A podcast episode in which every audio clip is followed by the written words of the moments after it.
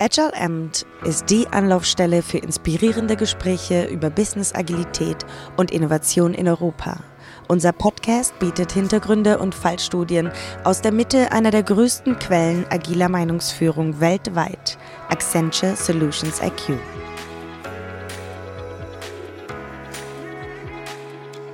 Willkommen zu einer weiteren Ausgabe von Agile Amt im deutschsprachigen Raum. Ich bin Ihr Gastgeber Alex Birke und wir senden heute live äh, von der Ali in Frankfurt zum ersten Mal in Deutschland und äh, mein Gast heute ist die Susanne Bartel.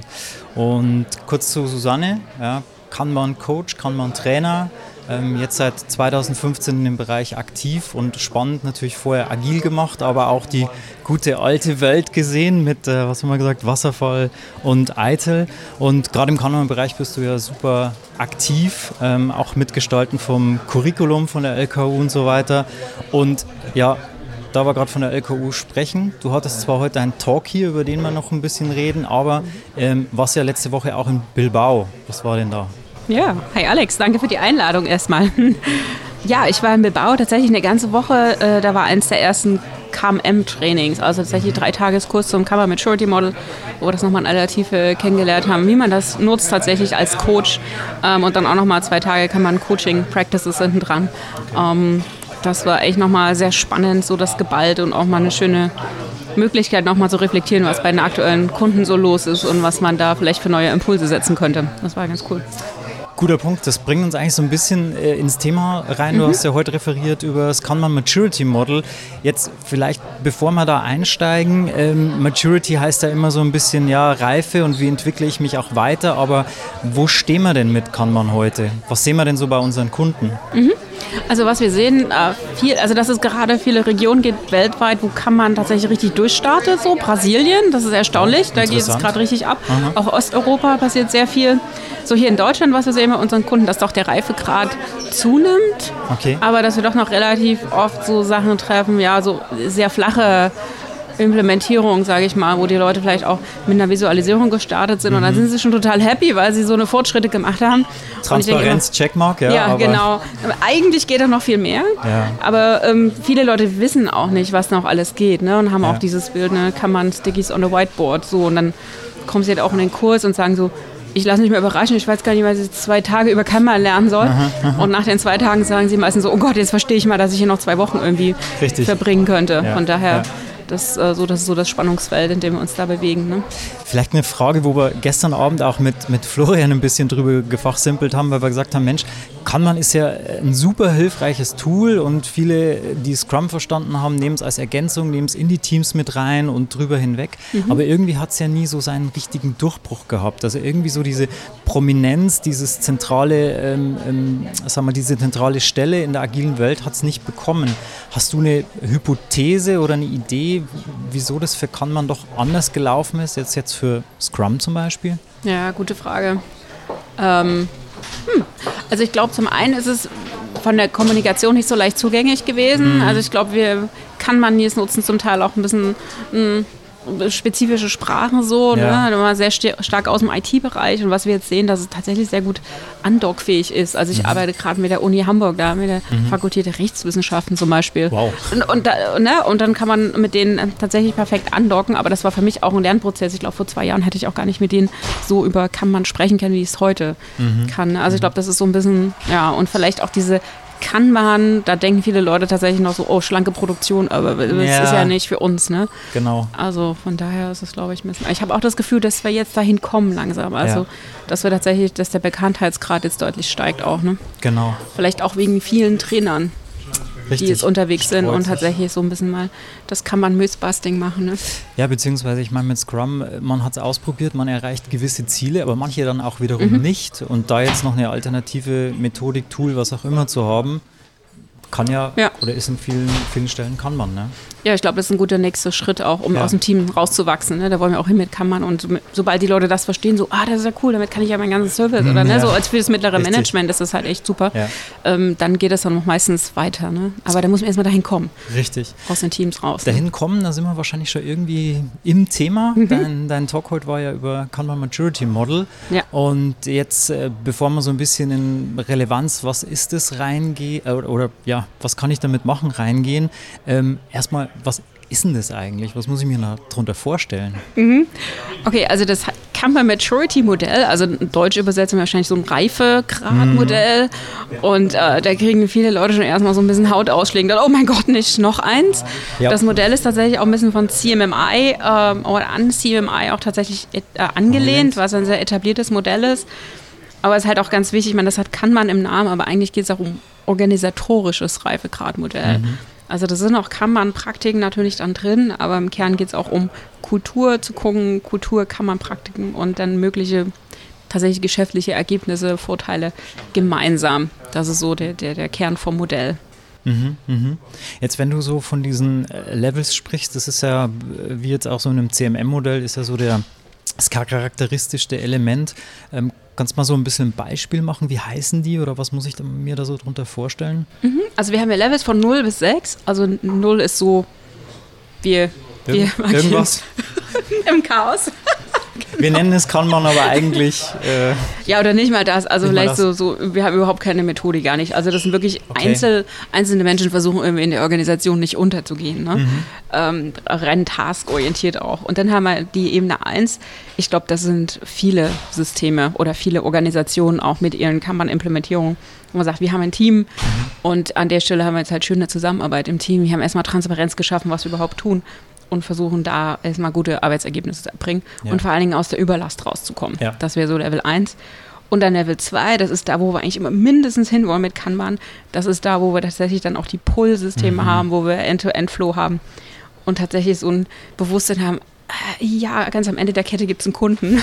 Stimmt. Wir machen es für ja. jemanden, nicht für uns selber. Genau, dass wir dann tatsächlich dann auch die, ne, so dieses Connecting the Dots, ja. dass wir halt verschiedene Services dann auch miteinander verknüpfen. Mhm, mh. zum Beispiel. Und äh, da brauchen wir halt nochmal viel mehr einfach, ne? viel mehr Zusammenarbeit auch übergreifend und auch ein viel besseres Verständnis vom Arbeitsfluss. Wir müssen halt wirklich aus den Teams raus und gucken, was, was tun wir eigentlich. Ne? Mhm, mh. Also du hast gerade gesagt, da, da wollen wir heutzutage hin oder da sind wir schon froh, wenn wir dort sind. Äh, da waren wir jetzt aber erst bei der Nummer zwei und wir haben ja sechs Nummern da drauf. Also was, was, was, was gibt es denn da noch mehr? Also ich meine, wenn ich kundengetrieben arbeite und Transparenz und, und äh, Überlast vermeide, mhm. das ist doch schon super, oder? Also was will ich noch mehr? Also ich glaube, das ist auch tatsächlich schon besser, als die meisten Organisationen sind. Also der David hatte ja letztens auf der Lean Kanban Center Europe in Hamburg in seiner mhm. Keynote, Keynote hat er halt auch Beispiele gegeben, so tatsächlich in IT, dass viele nur Level 1, 2 sind, was halt auch noch mhm. heißt, ich bin nicht so predictable, also vorhersagbar und stabil in meinem Service, nur nach dem Motto, würdet ihr von euch selber den Service kaufen. Konsumieren. Ja, also wir schimpfen immer zum Beispiel über Handwerker, wir haben auch so einen Altbau und so, aber mhm. letzten Endes viele gerade IT-Organisationen oder Service-Organisationen, mit denen wir arbeiten, die sind da auch nicht wirklich besser. Ne? Also wir sehen halt ganz viel Level 1, 2. Und was wir eigentlich wollen, also wenn wir einen Service kaufen, mhm. ist Level 3. Nämlich Fitness okay. for Purpose, dass die auch wiederholbar und zuverlässig äh, die Sachen liefern, die wir brauchen. Mhm.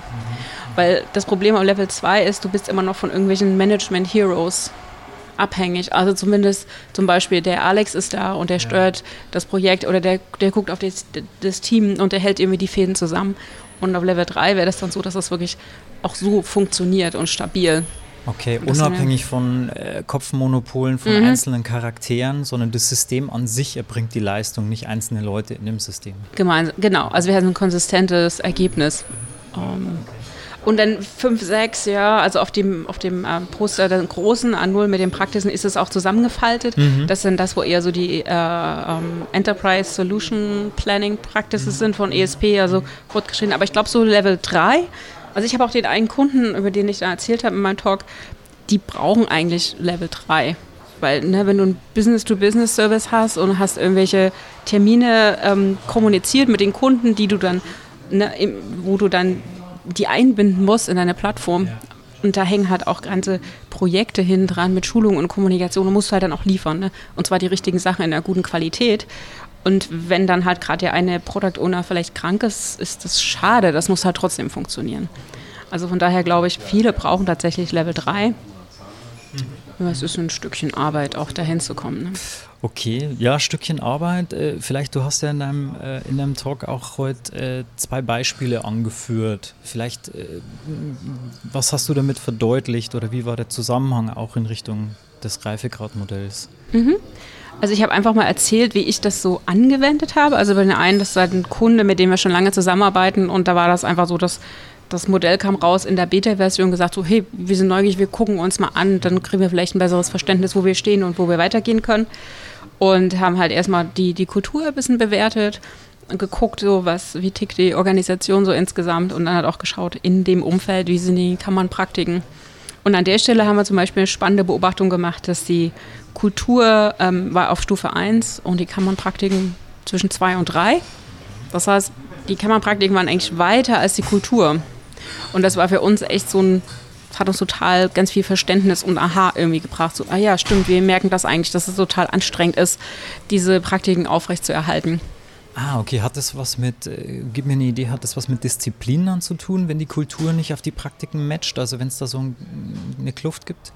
Ja, also in dem Beispiel war das zum Beispiel, stell dir vor, du hast jetzt irgendwie sieben, acht Teams und das wäre zum Beispiel Level 1, ne, die arbeiten gut zusammen, aber um halt was, ein sinnvolles Feature zur Tür rauszubekommen, müssen halt mindestens immer zwei bis drei Teams zusammenarbeiten. Ja. Und wenn diese Zusammenarbeit über die Teams hinaus und die Kundenorientierung nicht da ist, wird dir das halt sehr schwer fallen, auch teamübergreifende Kammernpraktiken zu etablieren oder die dann äh, tatsächlich, dass sie dann noch Früchte tragen.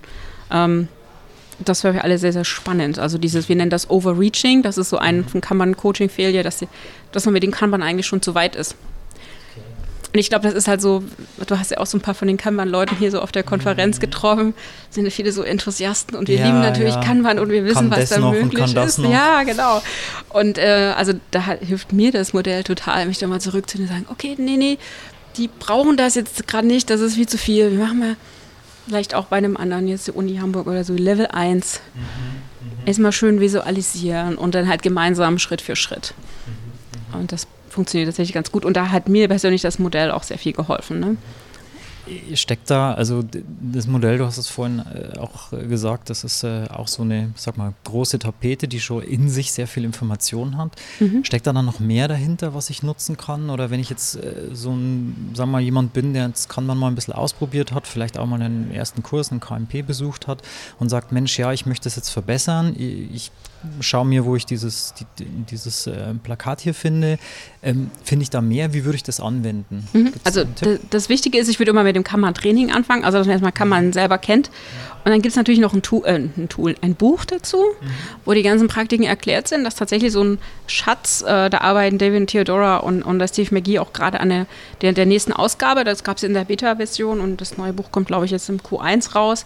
Und das ist tatsächlich auch so eine, eine Schatzkiste von allen Kanban-Praktiken, die sind dann nochmal erklärt, die hinter den Levels stecken. Also da hinten habe ich ja noch so ein A0-Poster, da sind halt irgendwie 150 Praktiken jetzt drauf auf wow. den verschiedenen Levels. also, aber das sind halt so verschiedene Ausprägungsstufen von Visualisierung, ja. verschiedene Arten, VIP zu limitieren, was halt jeweils angemessen ist an einer bestimmten Stufe. Genau, von daher wäre das Buch dann noch empfehlenswert. Mhm. Und natürlich die Trainings, die es auch gibt, wo man ja. dann tatsächlich lernt, mit dem Modell umzugehen und das auch selber anzuwenden. Mhm. Also ich muss mir das so vorstellen wie so einen, äh, ein Toolkoffer eigentlich, wo viele Praktiken drin sind und dann gilt es natürlich, das richtige Gespür äh, dafür zu haben nach dem Motto, wo brauche ich, also wo ist der Schmerzpunkt bei einem gewissen Thema mhm. oder was ist, was ist angefordert, was hat Wert für die Organisation und welche Praktik hilft mir möglicherweise, den Wert dann zu realisieren. So würde ja. ich es jetzt mal ja. Ganz genau. Am besten auch immer mit den mit der Kultur anfangen. So, welche mhm, Werte sehen wir mhm. denn da? Also wir würden am liebsten so, so einen Beipackzettel immer dazulegen, so nicht als Checkliste benutzen. so Risiken und Nebenwirkungen.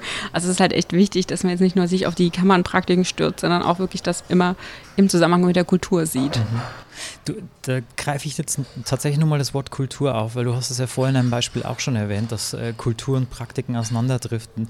Wie ist in dem Kontext denn, oder wenn du das jetzt hier gebrauchst, Kultur definiert? Also was, was meinst du damit? Also einfach mal, welche Ausprägungen? Mhm also, zum, also wir haben letzte Woche das auch äh, diskutiert in dem Kammer Maturity Modell Training. Das war ganz spannend, weil dann war auch, auch aus ganz Europa und der Welt auch viele erfahrene Coaches und Trainer da. Das war echt eine spannende Truppe da. Und da kam auch so Definition her, die Kultur ist das äh, schlechteste Verhalten, was akzeptiert wird in der Organisation.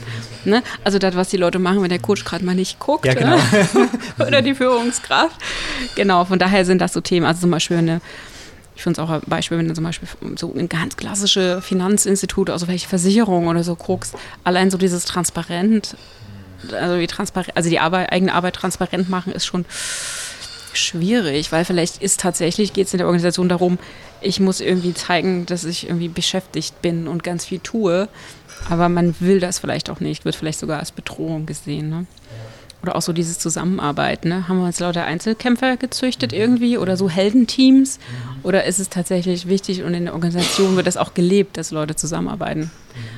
Vielleicht sogar noch mit einer Orientierung auf den Kunden, das wäre ja auch fantastisch. Ne? Ach mein Gott, der Kunde, der stört doch nur, oder wie war das? ja, nee, ähm, ich glaube, du hattest ein zweites Beispiel noch. Ich weiß nicht, wollen wir da noch kurz anführen? Äh, ist da noch eine andere Eigenschaft, die du damit äh, gezeigt hast? Das war ganz spannend, weil die hatten den, den Vortrag von mir in Bilbao gesehen auf der Konferenz im Juni, wo ich so auf, von diesem ersten Beispiel ein bisschen berichtet habe. Und da waren halt viele Leute aus dem Führungsteam von der Firma. Die haben in den letzten Jahren irgendwie ordentlich rumgerührt mit verschiedenen Akquisitionen und ähm, Reorganisationen und wussten irgendwie gar nicht mehr, wo sie stehen. Und äh, das war echt äh, toll, die Zusammenarbeit, weil wir haben erstmal auf die Kultur geguckt und die waren eindeutig, also kulturell Level 2, also die waren alle total Customer, ne, Customer-minded, wie man so schön sagt auf Deutsch.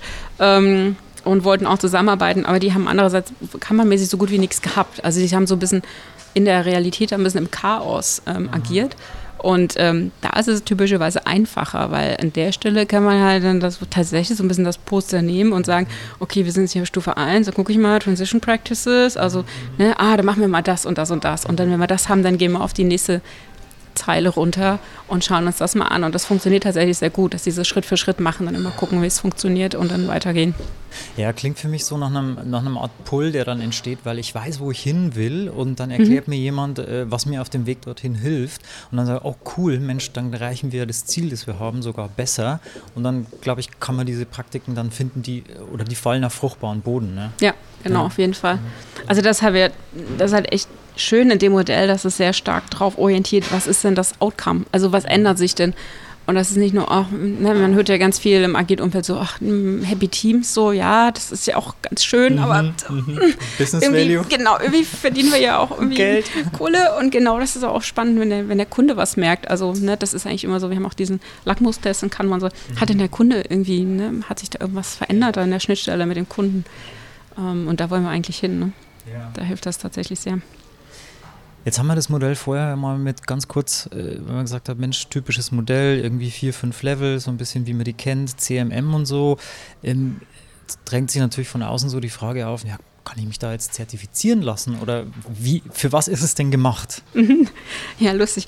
Ähm, ja, also tatsächlich gibt es wohl Firmen, auch aus Amerika kommen immer die Anfragen, ja, können wir uns, können wir so ein Appraisal bekommen? Mhm. Und dann können wir sagen, wir sind Level, ich weiß nicht, ja, genau. eins. Schön dranhängen an die Webseite. Ja. Ich meine, wenn man Level 4 ist, ist natürlich cool, ne? Mhm. Also ich als Kunde würde gerne irgendwo kaufen, ich sagte, wir sind hier Maturity Level 4. Ähm, genau, also das gibt es tatsächlich nicht für Organisationen. Ist auch unklar, ob es das geben wird. Aber man kann sich natürlich selber als, als Coach, wenn man sagt, ich bin eine Organisation, vielleicht auch für Führungskräfte, äh, in dem Modell an sich äh, weiterbilden lassen. Und dann gibt es jetzt auch das neue ähm, Zertifikat von der Kammern Uni, der Kammern Coaching Professional. Mhm. Das sind halt Leute, die quasi mit dem Modell, mit dem KMM, das so als Playbook benutzen können. Okay. So, um intern die Veränderungen herbeizuführen. Das heißt, wenn ich, in, äh, wenn ich mich da ausbilden lasse zum Kanban Coaching Professional, dann ist eins der zentralen Elemente, die dort drin benutzt wird in, diesem, in dieser Coaching-Reise oder als Coaching-Tool, ist tatsächlich das, das äh, Maturity Model hier. Ja, genau. Mhm. Mhm. Mhm. Okay. Ähm, wo kann ich das machen lassen? Wer macht denn sowas eigentlich? Ja, also kannst du bei, äh, auf die Webseite schauen von kanban.university. Mhm. Da sind alle Kurse weltweit. Die Trainings werden jetzt gerade äh, pilotiert und mhm. werden, denke ich mal, Anfang nächsten Jahres dann ausgerollt, sodass sie auch überall dann verfügbar sein sollten. Also wir als Flo Hamburg werden das natürlich auch anbieten. Ähm, ja, einfach auf die Webseite gucken und schauen. Genau. Gibt es noch irgendwas zu dem Thema, wo du sagst, das ist dir wichtig, das willst du loswerden? Ich glaube, was, was mir nochmal wichtig ist, auch die Nachricht so, ihr Leute, das ist ein tolles Tool, was euch hilft, einfach als Kanban-Coaches oder Berater besser zu agieren. Ne? Also nehmt es nicht irgendwie als Checkliste oder, oh Gott, das ist jetzt vorgeschrieben, wir machen das so, sondern ist einfach, glaube ich, nochmal eine Sache, die Struktur bringt, weil wir arbeiten ja echt in komplexen Umfeldern, ne? zum mhm. Teil auch wirklich, das sind auch wichtige Services, die auch für die Firmen wichtig sind und das hilft halt einfach mal, nicht nur am Nebel rumzustochern. Ne? Also in Kanban, wir lieben ja evolutionäre Veränderung das Problem kann natürlich sein, wenn wir das nicht gut steuern, dass das so ein bisschen rummeandert und vielleicht nicht so zielgerichtet ist und dadurch sehr lange dauert. Und deshalb, was, was wir sagen, was wir wollen, ist dieser Managed Evolutionary Change. Ne? Also, dass wir das sehr bewusst steuern, dass wir halt gucken, wie können wir halt gewisse Praktiken aus dem Kanban auch, das sind die sogenannten Transition Levels, die sind ein bisschen heller im Modell, wie können wir die nehmen, so ein bisschen als Stressor, also im System ein bisschen Stress erzeugen, um dann diesen Pull zu bekommen, den du auch beschrieben hast. Ne? Also von daher, Leute, guckt es euch mal an nutzt es als Coaching-Tool. Ähm, ich glaube, es wird euch auch helfen, weiterzukommen, einfach mal zu reflektieren, zu verstehen, was geht denn da gerade ab und wie können wir gemeinsam da mehr Outcome irgendwie ne, bekommen. Und kann man vielleicht etwas berühmter noch machen? Weil es die Leute schätzen, wertschätzen, weil sie damit mhm. eben mehr Value erzeugen. Ich persönlich bin angefixt. Ich hatte es mir nur kurz vorher angeschaut. Jetzt mhm. muss ich sagen, interessant. Susanne, nochmals Vielen Dank, dass du da warst, dass du dir die Zeit genommen hast. Ähm, für alle Hörer da draußen, danke, dass ihr euch den Agile MT angehört habt. Wenn ihr etwas Neues gelernt habt, ähm, würden wir uns freuen, wenn du Freunden, Mitarbeitern, Kunden einfach vom Podcast erzählst. Und ansonsten stay tuned und danke dir nochmal, Susanne. Gern, vielen Dank.